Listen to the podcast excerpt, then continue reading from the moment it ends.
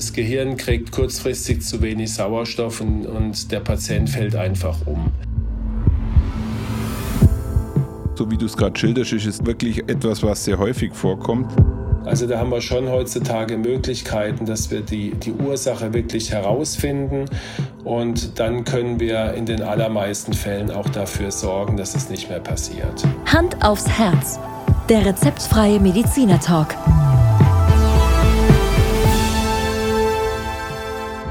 Hallo und herzlich willkommen bei Hand aufs Herz. Geschichten rund ums Herz mit professioneller Begleitung von Dr. Markus Knapp. Mein Name ist Thomas Krug und ich freue mich auf die heutige Folge. Ja, hallo Thomas. Schönen guten Abend. Ja, guten Abend, Markus. Ähm, wir, haben heute, wir haben heute ein Thema, das könnte fast aus dem Mittelalter kommen. Wieso? Weil meines Wissens, meines Wissens sind im Mittelalter doch immer wieder die Damen ohnmächtig umgefallen und dann kam irgendeiner mit Riechsalz und dann sind sie wieder wach geworden, oder? Ja, ich glaube, das das gab es nicht nur im Mittelalter, das gab es eigentlich immer. Wahrscheinlich gibt es es, solange es die Menschheit gibt. Ja? Und das Riechsalz, ja, das ähm, müssen wir mal nachgucken, wann das erfunden wurde. Ähm, Riechsalz und beim Räuber Hotzenplotz ist es der Franzbrandwein, wie du sicher weißt. Der Franz Brandwein, ja genau. Aber lass uns mal ernsthaft ins Thema einsteigen. Ist die Ohnmacht wirklich etwas, was bei dir in der Praxis vorkommt? Ja, also deswegen haben wir es ja heute mal wieder ein klassisches medizinisches Thema bei uns gewählt, weil es in der Tat ein sehr, sehr häufiger äh, Befund bzw. eine sehr häufige Diagnose ist, warum Patienten zu mir in die Praxis kommen. Ähm, erstens ist es, wie gesagt, häufig und zweitens natürlich auch beunruhigend. Und von was sprechen wir? Von, von der Synkope.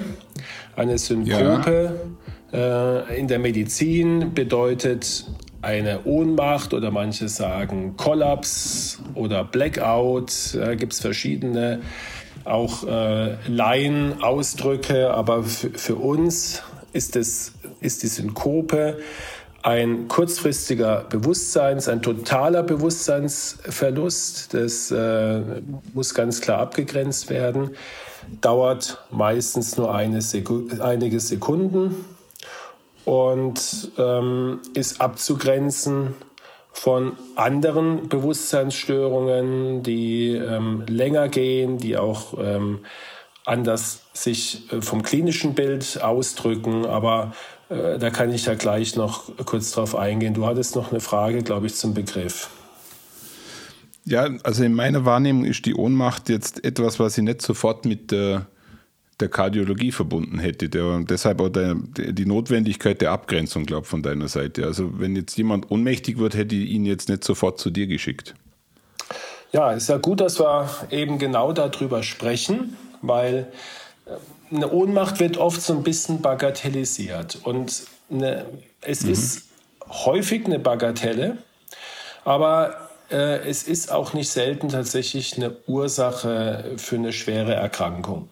Und deswegen ähm, schon mal in den ersten Minuten für sowas wie eine Quintessenz, also eine Ohnmacht, eine unklare Ohnmacht, die jetzt nicht einen ganz klaren, einzugrenzenden Bezug hat, die gehört abgeklärt.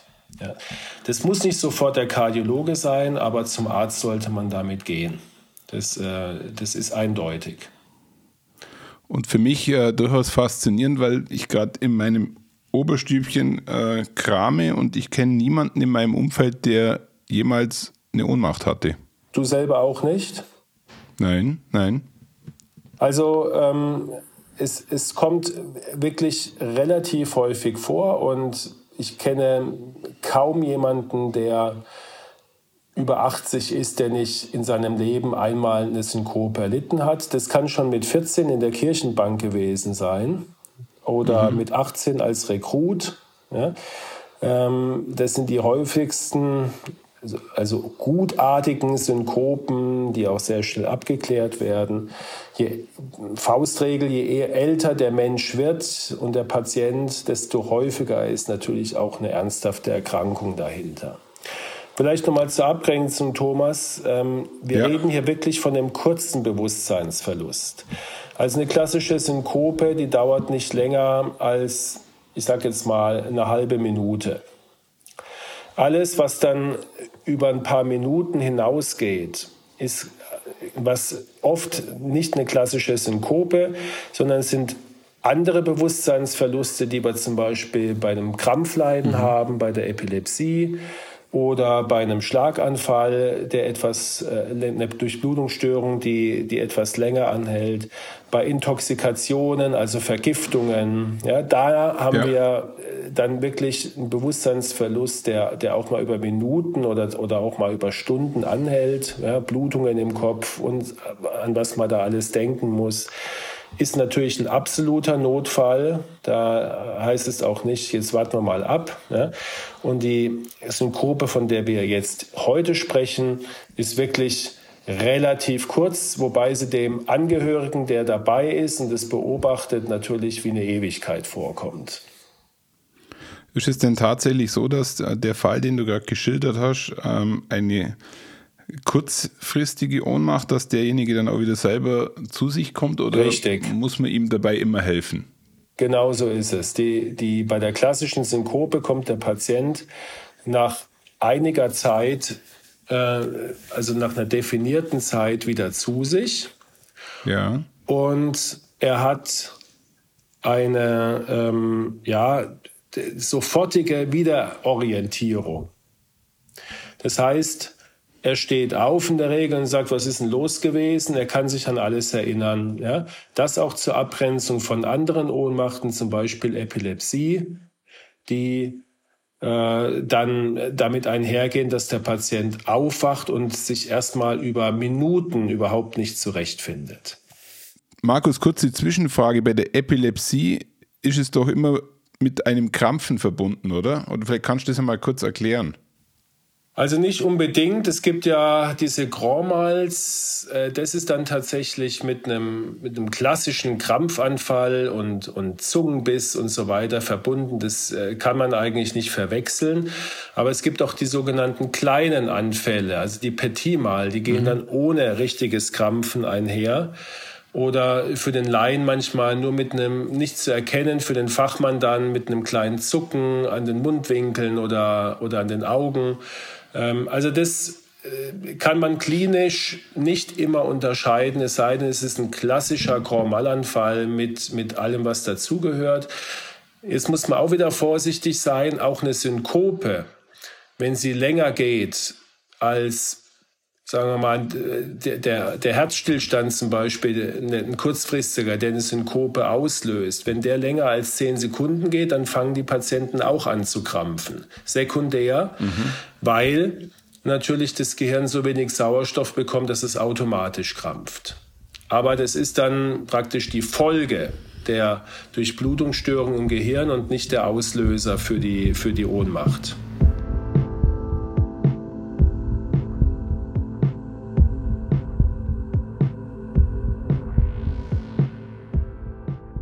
Jetzt haben wir uns viel über die Ohnmacht unterhalten. Ich glaube, Jetzt müsstest du uns einmal erklären, was denn die Ursachen für das Ganze sind.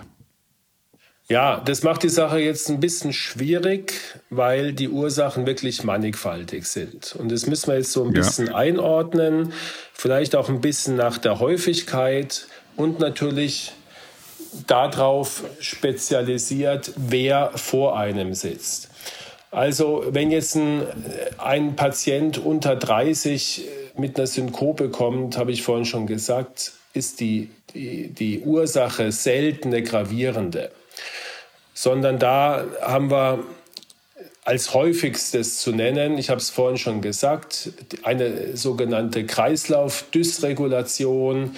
Wir nennen das auch manchmal Orthostase, das heißt, äh, jemand steht schnell auf, hat sowieso von Haus aus einen niedrigen Blutdruck und dann rutscht der Schwerkraft folgend das Blut noch von der Körpermitte in die untere Körperhälfte. Das äh, Kreislaufsystem kann nicht schnell genug reagieren. Das Gehirn kriegt kurzfristig zu wenig Sauerstoff und, und der Patient fällt einfach um.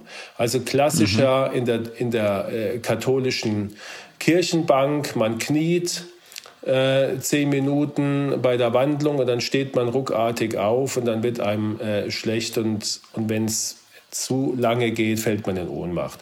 Oder auch bei ähm, ganz klassisch so diese, äh, wenn man bei der Bundeswehr Rekruten so den Eid wenn die ihren Eid ableisten. Auch da kannst du beobachten, wenn da 500 junge Männer stehen, in der Regel fallen ein bis zwei um. Ja, das mhm, ist mhm. eine, eine nicht adäquate Kreislaufreaktion. Durch dieses lange Stehen ähm, kommt es auch manchmal zu Fehlinformationen in den Fühlern, in den Messfühlern des Körpers, die also die Kreislaufsituation messen und dann denkt der Körper, mein Blutdruck ist eigentlich in Ordnung, mein Kreislauf ist in Ordnung, macht so eine Art Downregulation äh, und der Patient fällt in Ohnmacht. Das sind natürlich, wie du dir denken kannst, harmlose Ursachen, die aber natürlich oft, zumal bei jungen Menschen, einen Schreck auslösen und auch bei den Beteiligten. Oft wird dann auch der Notarzt gerufen. Und in der Regel ist sehr schnell klar, dass man diesen Patient jetzt nicht behandeln muss. Ja. ja. Markus, an der Stelle, ähm, wenn man spürt, dass man ohnmächtig wird, also jetzt zum Beispiel in den Fällen, die du gerade geschildert hast, kann man dann selber noch was dagegen machen, indem man irgendwie einen Hampelmann springt oder keine Ahnung, Luft holt oder gibt es irgendwas, wo, um das zu verhindern? Oder kommt es so schnell, dass sie das gar nicht verhindern kann? Ja, teils, teils. Also beim ersten Mal ist oft ähm, der Patient so überrascht, dass er ja gar nicht weiß, was mit ihm vorgeht. Und entsprechend reagiert er dann nicht darauf und fällt um. Wenn man das ein paar Mal erlebt, und da gibt es Patienten, die das einfach wissen, dann kann man mhm. natürlich erstmal vorbeugend, das heißt, ich stehe nicht ruckartig auf in der Kirche, als Rekrut bewege ich mich mal ein bisschen, wenn ich merke, mir wird wieder so ein bisschen komisch, ja, oder ich setze mich halt einfach hin, bevor ich das mhm. Bewusstsein verliere. Aber es, es gibt tatsächlich auch Patienten, die merken diese sogenannten, wir nennen das Prodromi, die merken die nicht und äh, kommen erst wieder zu sich, wenn sie auf dem Boden liegen. Also das ist auch da unterschiedlich.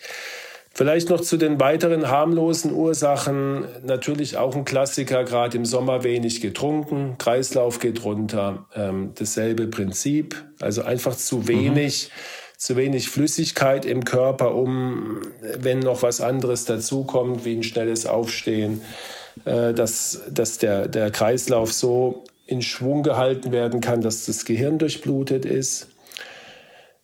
Und dann gibt es aber äh, jetzt durchaus Ursachen, die eine krankhafte Ursache haben. Bei den, bei den jungen Menschen, wie ich gesagt habe, natürlich gibt es auch mal ganz selten angeborene Herzfehler oder angeborene Herzrhythmusstörungen, die sich dann auch im jungen Alter auf einmal manifestieren. Deswegen gehört auch die erste Synkope bei einem jungen Menschen zumindest äh, oberflächlich abgeklärt, ob das EKG in Ordnung ist und äh, ob der Blutdruck und so weiter in Ordnung ist, ob die körperliche Untersuchung in Ordnung ist. Je älter der Patient wird, desto wahrscheinlicher sind krankhafte Ursachen. Da ist natürlich ein ganz großes Feld. Wir hatten das schon öfters im Podcast, die Herzrhythmusstörungen. Das kann sein, dass das Herz sehr langsam schlägt es kann aber auch sein, es schlägt sehr schnell. Beides führt zu Durchblutungsstörungen, weil natürlich die Auswurffraktion im Herzen dann entsprechend runtergeht. Dann ähm, ist natürlich eine Durchblutungsstörung im Rahmen eines Schlaganfalls relativ häufig. Ähm, wir nennen das dann eine TIA, wenn also eine Durchblutungsstörung gar nicht so furchtbar lang geht, aber ausreicht, um lebenswichtige oder, oder kreislaufwichtige Strukturen im Gehirn kurzfristig auszuschalten, fällt der Patient in Ohnmacht. Gar nicht so selten die Aortenstenose, kannst du dir auch vorstellen, wenn der Ausgang von, vom Herzen durch die Aortenklappe, wenn der sehr eng wird und ein hoher Bedarf ist ähm, für eine Durchblutung im Gehirn, zum Beispiel bei einer Anstrengung, dann kommt einfach zu wenig Blut durch die Klappe und der Patient merkt es mit einer Synkope. Das ist allerdings dann schon ein sehr fortgeschrittenes äh, Aortenstenose-Vitium. Und um wieder zu den bisschen harmloseren äh, Dingen am Ende überzugehen, solche Sachen wie starker Schmerz, kennst du vielleicht aus dem Umfeld, du hast es jetzt noch nicht erlebt, auch in deinem Umfeld, aber mhm. viele Menschen gibt es, die sagen, ich habe so Schmerzen gehabt, ich bin in Ohnmacht gefallen. Ja, das hört man ja immer wieder. Und äh, oder kommen wir zum Räuber Hotzenplotz, meine Lieblingsgeschichte. Gell? Der Räuber Hotzenplotz äh, überfällt die, die Großmutter, klaut ihr die Bratwürste und sie fällt vor Schreck in Ohnmacht und dann kommt der Kasper, glaube ich, oder der Seppel, keine Ahnung, mit dem Franzbrandwein und sie kommt wieder zu sich. Also starker äh, Schreckreiz oder auch so Sachen wie Husten. Ja, also ein Hustenanfall, vielleicht hast du noch keine Ohnmacht gehabt, aber wenn du äh, eine Minute lang heftig husten musst, immer wieder, mhm. dann äh, wird dir schwindlig. Also vielen wird dabei schwindlig. Und wenn es dann noch weiter geht, ich habe einige Patienten, die dann regelmäßig in Ohnmacht fallen. Ja, ist harmlos, aber natürlich störend, kannst du dir vorstellen.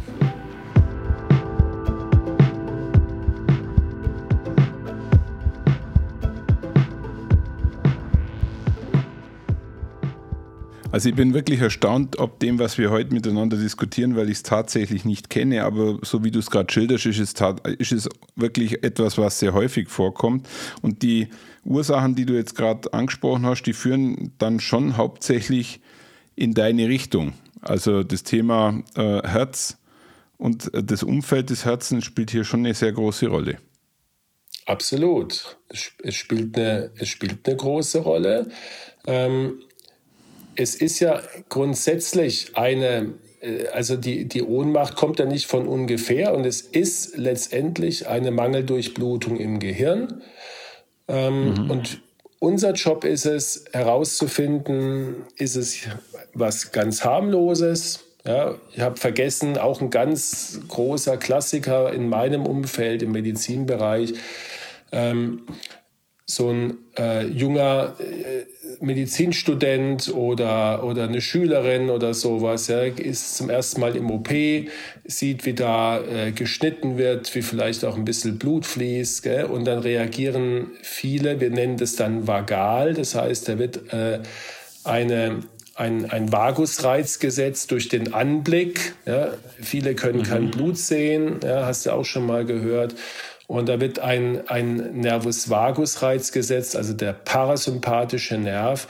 Und der ist dafür verantwortlich, dass unser äh, Kreislaufsystem komplett runterreguliert wird. Auch da ich würde mal sagen, wahrscheinlich passiert es jeden Tag in größeren OPs einmal, dass dann jemand ähm, aufgrund einer Reaktion nicht vielleicht direkt in Ohnmacht fällt, aber zumindest guckt, dass er den Saal schnell verlässt, weil er sonst zu Boden geht. Ich glaube, wenn dir das im Studium passiert, ähm, könnte das durchaus peinlich sein, oder?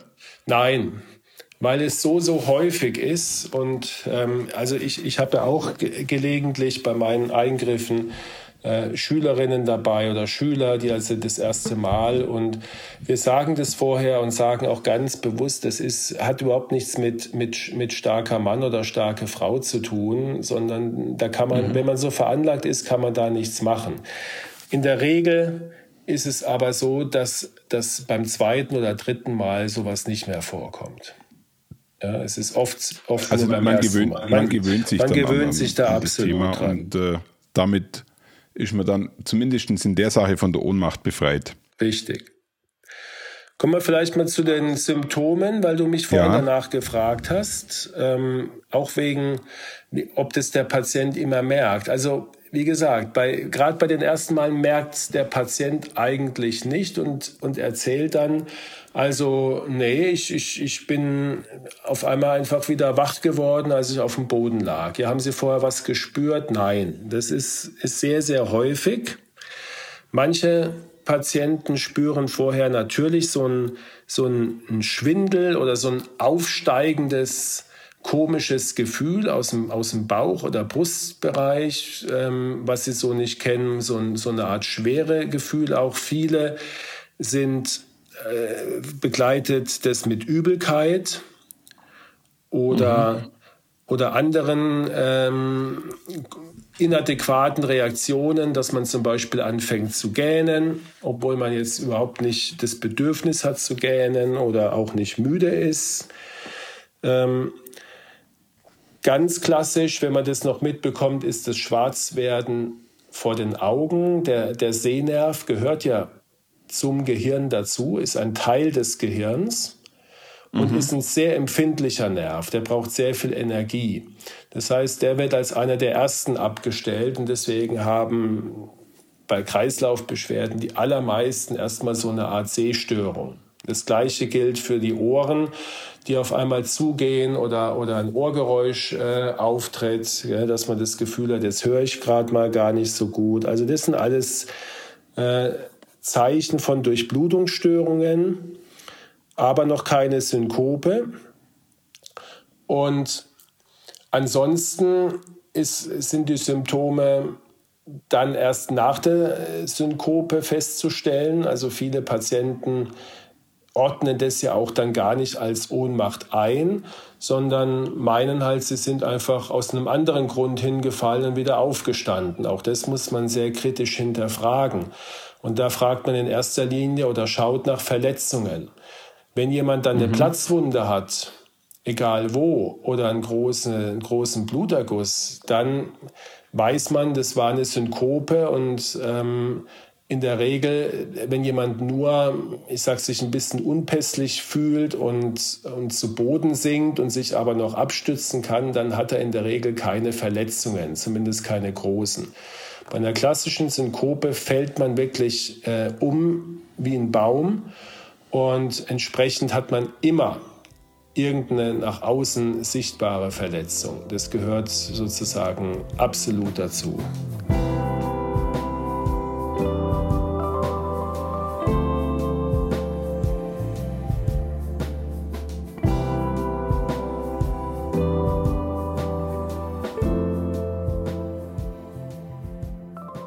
Markus, wenn ich jetzt mit dem Thema äh, Ohnmacht bei dir in der Praxis bin, was interessiert dich dann speziell an, an mir, an meiner Person? Was, was für Fragen stellst du mir, ähm, um vielleicht ein bisschen Klarheit zu kriegen?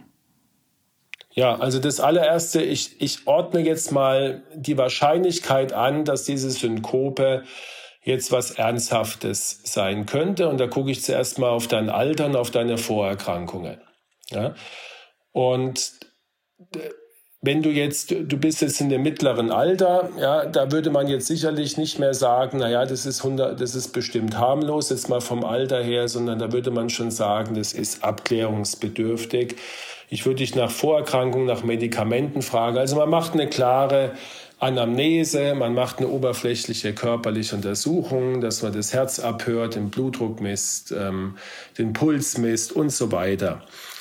Und dann, wie so oft in der Medizin, die Anamnese, über was wir auch schon lang gesprochen haben.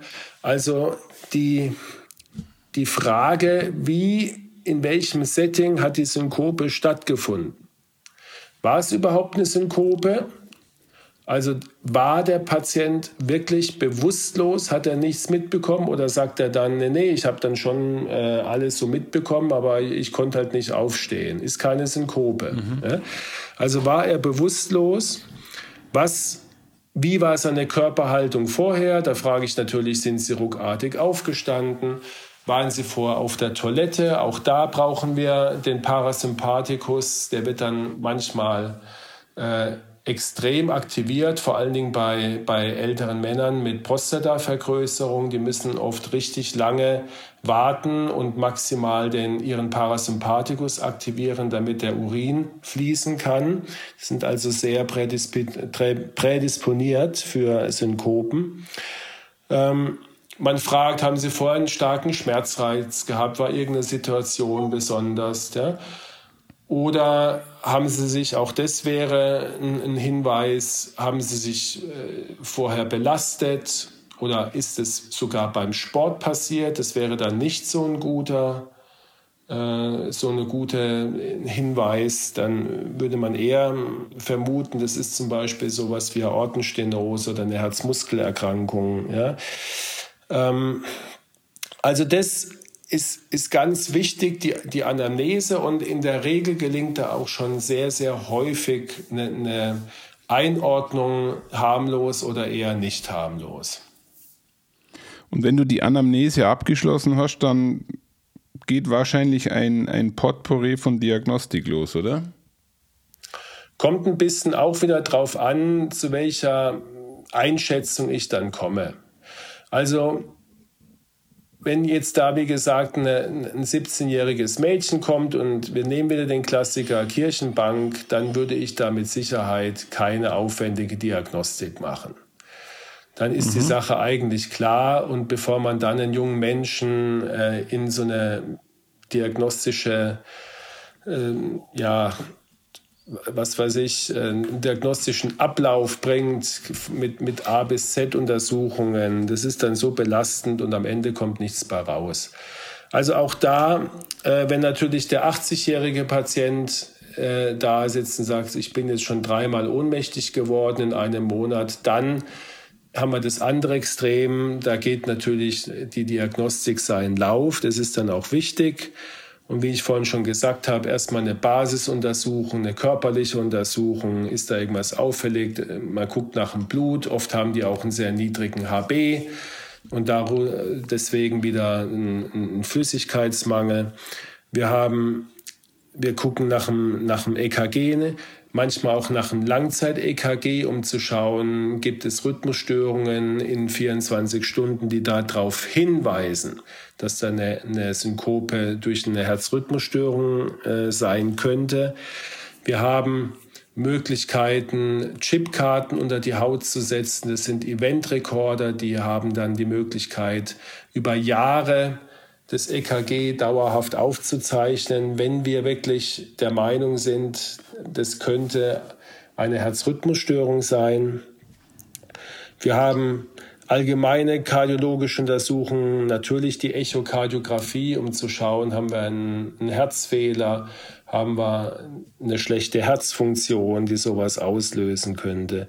Wir schauen nach mhm. den Halsschlagadern. Auch verengte Halsschlagadern können natürlich zu einer Minderdurchblutung führen vom Gehirn. Äh, ist eine ganz wichtige Untersuchung. Und dann, je ausgeprägter die Symptome sind, je häufiger die Synkopen sind, je größer der Leidensdruck ist vom Patient, muss man halt noch tiefer gehen und Kernspinnuntersuchungen machen, vielleicht auch Herzkatheteruntersuchungen und natürlich auch die anderen Fachbereiche wie Neurologen mit ins Boot nehmen, um auszuschließen, dass es vielleicht doch eine Epilepsie ist. Mhm. Wenn das, äh, also wenn jetzt dieses Thema Ohnmacht nicht direkt mit einem, mit einem kardiologischen Problem verbunden ist, dann glaube ich, ist die Therapie schwierig, oder? Na, also wenn es jetzt eine neurologische Ursache hat, dann gibt es natürlich auch eine sehr gute Therapiemöglichkeit. Das sind, wie gesagt, dann die Neurologen. Für Zustände heutzutage gibt es sehr wirksame Antiepileptika und in den allermeisten Fällen kann man die, die, die Anfälle von Patienten entweder drastisch reduzieren oder sogar komplett beseitigen. Und ansonsten ist es tatsächlich eine Domäne der inneren Medizin und, und da der Kardiologie. Also ich würde mal sagen, ähm, die Synkopen, wo sehr, sehr unwahrscheinlich ist von, von der Vorgeschichte, von dem, was ich eben erzählt habe, dass es eine Epilepsie ist. Die bleiben bei uns und die werden auch bei uns diagnostiziert und dann auch behandelt.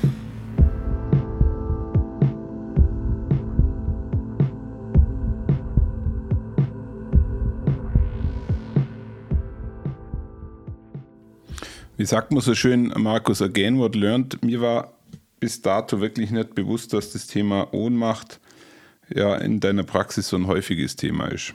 Also so gesehen sehr interessante Diskussion, die wir gerade führen. Ja, kommt, ist jetzt nicht das häufigste, aber auch wieder ein, ein Beschwerdebild, was ich mindestens ein paar Mal im Monat mit, mit was ich da konfrontiert werde. Markus, ich habe gerade ein paar Bilder im Kopf, die würde ich gerne mit dir kurz diskutieren. Ähm, der Klassiker Marathonläufer kommt kurz vorm Ziel zum Stehen und, und äh, kann sich nur noch äh, halblebig bewegen und fällt kurz vorm Ziel um. Ist das eine Ohnmacht? In der Regel nicht. Weil die sind in der das Regel, wenn du, das, wenn du das genau beobachtest, die sind nicht bewusstlos. Die sind so erschöpft, dass sie, ich meine, die sind mit dem Kreislauf dann so weit unten, ähm, dass sie, dass sie oft äh, nur noch eine Minimalfunktion, also eine, das Gehirn nur noch eine Minimalfunktion an Blut zur Verfügung hat, weil das Blut überall in der Muskulatur ist ähm, und der Körper das natürlich auch umverteilt. Ähm, ja. Aber die sind in der Regel nicht bewusstlos. Das würde dann äh, sehr schnell äh, zu einem ärztlichen Eingriff führen. Also da würdest du sofort auch Sanitäter bzw. Notarzt sehen. Markus, darf ich dir nochmal eine stellen? Ja, klar. Äh, auch wieder so ein Fall, den man öfters sieht, äh, zumindest wenn man Insta-Filmchen anschaut. Äh, Co-Pilot sitzt in einem Flugzeug beim Looping und äh, kippt weg und kommt dann kurz danach wieder. Ist das eine Ohnmacht? Ähm, Habe ich jetzt ehrlich gesagt so überhaupt nicht auf dem Schirm, ähm, dass das was mit dem, mit dem Looping zu tun hat. Also ähm, ich könnte mir vorstellen, wenn es wirklich der Looping ist, dass es dann eher ähm, eine, eine Bewusstseinsstörung, die vom Innenohr ausgeht, also ein sehr starker Schwindel, weil es natürlich das Innenohr massiv beeinträchtigt, so ein Looping. Ja. Jetzt eine mhm. rein, ähm, also von der Durchblutung kann es nicht sein. Du kannst dich auch, kannst ja mal ausprobieren, eine halbe Stunde Kopfstand machen, du wirst keine Synkope bekommen. Ja, also das hat damit nichts zu tun. Ähm, egal in welcher Körperlage du bist, ähm, mit, mit Ausnahme des, was ich vorhin erwähnt habe, das schnelle Aufstehen. Ja. ja. Ähm, Ohnmacht im, im Cockpit ist immer schlecht und die häufigste Ursache, auch dann, wenn, wenn auch dann wirklich da Unfälle passiert sind, war meistens ein nicht bemerkter Druckabfall beziehungsweise dann ein, ein Sauerstoffabfall den der Pilot nicht bemerkt als, als Atemnot. Wir haben dann keine, wir haben keine Atemnot, wenn der Sauerstoff abfällt. Wir haben nur mhm. Atemnot, wenn unser CO2 nicht abgeatmet werden kann. Das ist der Atemantreiber.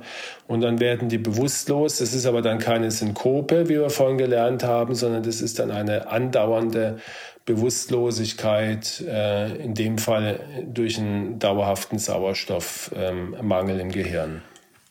Und die auch nicht äh, von selber wieder nach kurzer Zeit weggeht. Nein. Markus, ich habe keine Spezialfragen. Doch eine hätte ich noch. Darf ich nur eine stellen? Ja, natürlich. Stell dir mal bitte einen Gewichtheber vor, der, äh, keine Ahnung, 300 Kilo anhebt und während er sie anhebt, kippt er einfach um.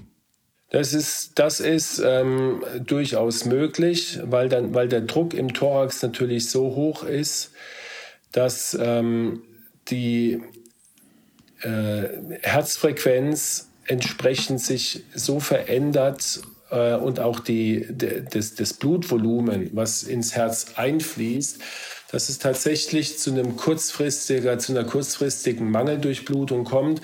In der Regel fallen die aber nicht in Ohnmacht, sondern die müssen halt dann ihr Gewicht fallen lassen und äh, sind vielleicht kurz benommen, aber habe ich jetzt auch selten erlebt, dass die dann, äh, ist ja auch sehr gefährlich mit dem Gewicht in der Hand, dass die dann ähm, ja. wirklich mit einer Synkope auf den Boden legen. Aber ähm, so, eine, so eine starke Druckbelastung, die kann schon zu Schwindel und Unwohlsein fühlen, aber Synkope ist, ist eher selten. Hm?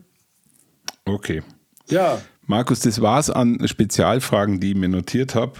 Ich würde gerne noch was über die Therapie vielleicht. Also was machen ja. wir denn jetzt dann, wenn wir Synkopen diagnostiziert haben? Natürlich bei den harmlosen Geschichten eigentlich nur die Aufklärung, Vorbeugung, wie ich es vorhin schon gesagt habe. Ähm, wenn man gerade bei jungen Menschen dass man ihnen sagt, langsam machen. Auch bei Älteren übrigens, die eine Kreislaufdysregulation haben, auch das gar nicht selten, ähm, dass man sie wirklich anleitet zu sagen, steht bitte langsam aus dem Bett auf, setzt euch erstmal an den Bettrand und dann geht ihr wirklich in die Vertikale ja, und, und nicht mhm. abrupt aufstehen, weil das geht dann selten gut.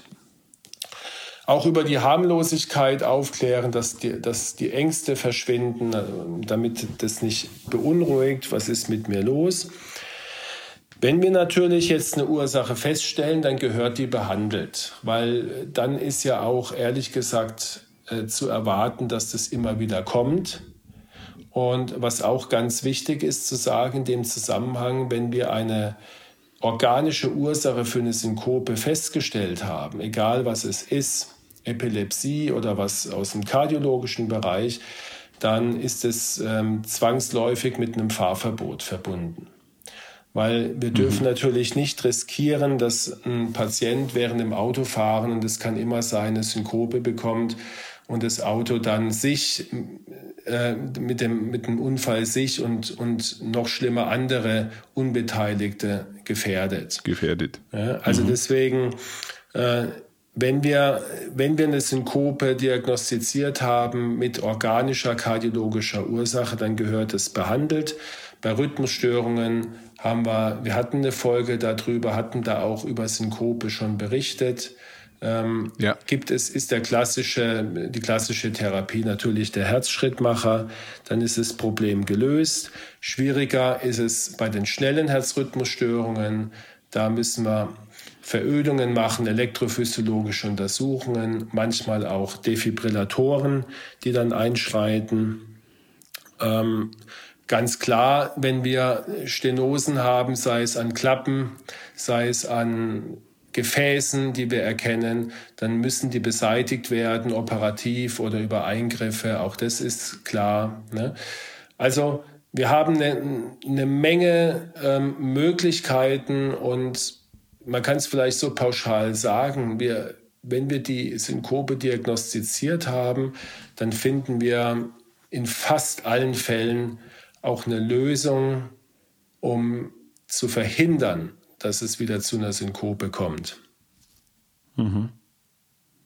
Also ist die Synkope eigentlich etwas, wo man jetzt nicht unbedingt total verängstigt sein muss, sondern ihr habt einfach äh, in eurem Werkzeugkasten viele Möglichkeiten, das Problem zu lösen. Genau.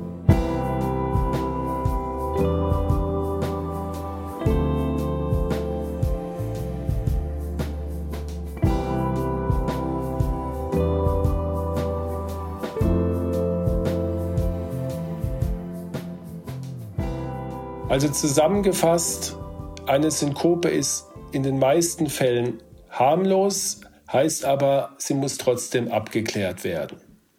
Ja, mhm. also, und ich würde, egal in welchem Alter, wenn das erste Mal sowas vorkommt, dann geht man zum Arzt. Der Arzt wird dann entscheiden, ob eine weitere kardiologische Abklärung für ihn sinnvoll ist. Aber man sollte das nicht abtun und sagen, na ja, das ist nichts. Ne?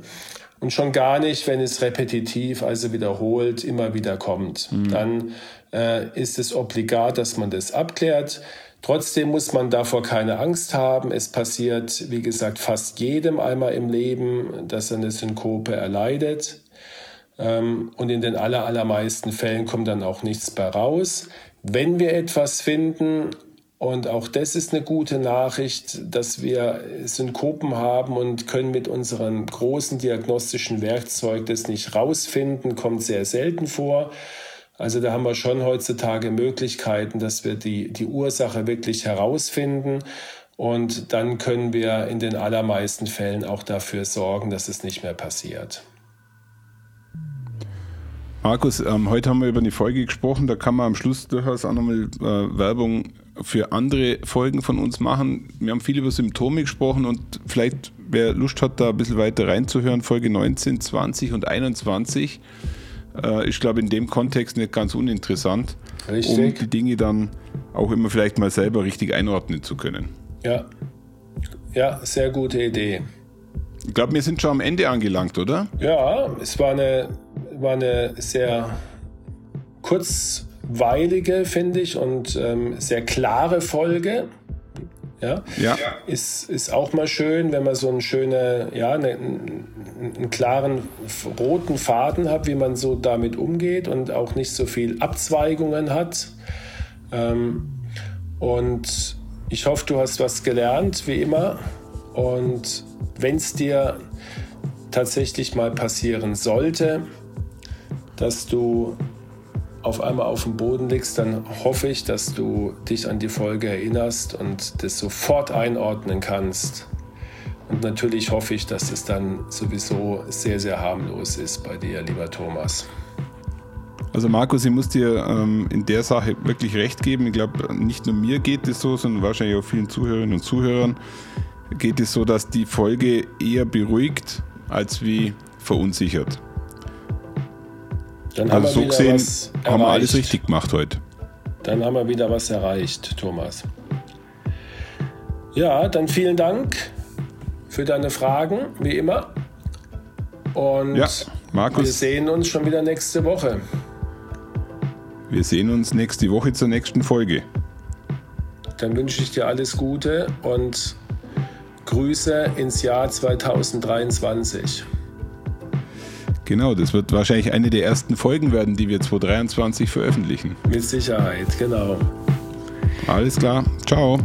Thomas, danke. Tschüss.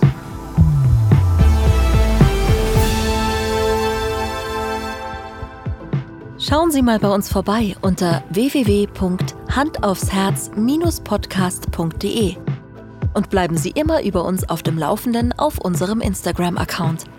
Hand aufs Herz – Ihr rezeptfreier Mediziner-Talk rund ums Thema Herzgesundheit.